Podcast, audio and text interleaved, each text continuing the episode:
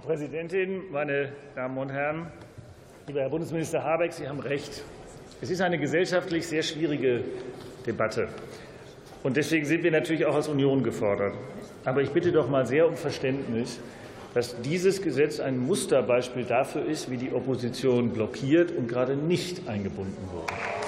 Und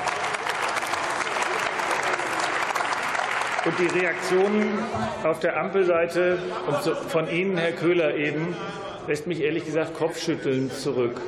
Sie haben gesagt, Herr Köhler, wo ist er überhaupt eigentlich? Ähm, da hinten.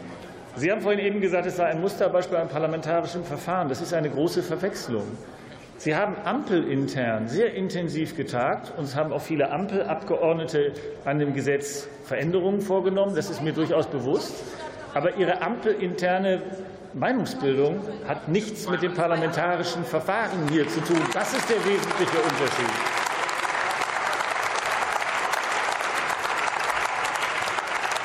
Es gäbe sehr viel richtigzustellen bei Ihnen, Herr Köhler.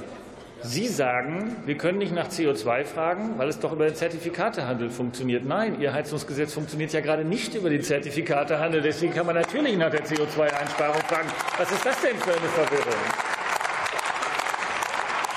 Und dann möchte ich mal das alte, von der Großen Koalition beschlossene Gebäudeenergiegesetz verteidigen. Und zwar, wie möchte ich das verteidigen? Mit dem Ergebnis.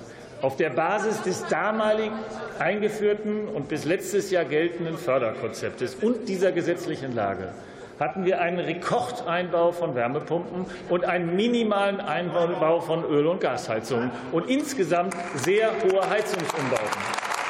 Und dann haben Sie das in diesem Januar neu angefangen. Und das Ergebnis ist ein Rekordeinbau von Öl- und Gasheizungen und ein Einbruch bei Wärmepumpen. Das ist doch das Gegenteil vom Klimaschutz.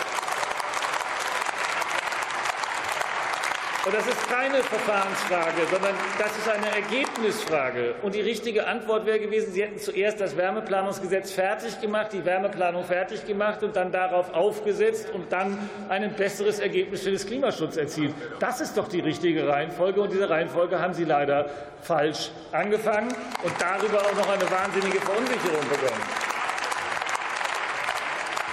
Und Herr Kollege Tschirr, Sie haben eine wirklich besondere Begabung, sehr, sehr lange auf meine Fragen zu antworten, aber die Frage nicht zu beantworten, andere. Ich habe Sie gefragt, warum hat es keine Ausschusssitzung gegeben? Und Sie haben geantwortet, dass Sie CO2-Preise nicht richtig fänden und Technologieoffenheit nicht darstellen. Ich habe Sie nach den Ausschusssitzungen gefragt und ich habe Sie gefragt, ob Sie, ich habe zwei Fragen gestellt und ich habe Sie gefragt, ob Sie die Fragen von uns gelesen haben. Da haben Sie gesagt, die Fragen sind falsch.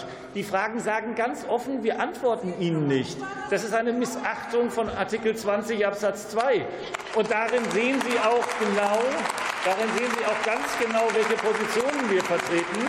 Und dann kommen Sie uns doch nicht damit und sagen, es gäbe keine Positionen. Es ist auch nicht so, dass die Ampelmehrheit kontrolliert, was die Opposition sagt, sondern die Ampelmehrheit muss mit ihrer Verfahrensmehrheit sicherstellen, dass es ein ordnungsgemäßes Verfahren gibt. Ich will abschließend noch etwas Positives sagen. Ich will abschließend noch etwas Positives sagen. Wir haben beim Gesetz zur Digitalisierung der Energiewende ein ordnungsgemäßes Verfahren vor wenigen Wochen hier durchgeführt. Wir konnten uns einbringen. Sie haben das sogar gelobt.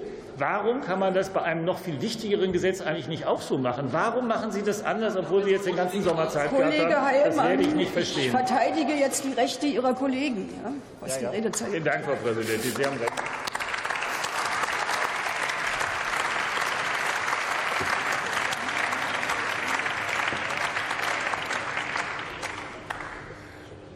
Weil die Kollegin Dr. Julia Verlinden hatte nämlich ein ähnliches Problem und hat jetzt noch exakt das Wort für eine Minute Redezeit.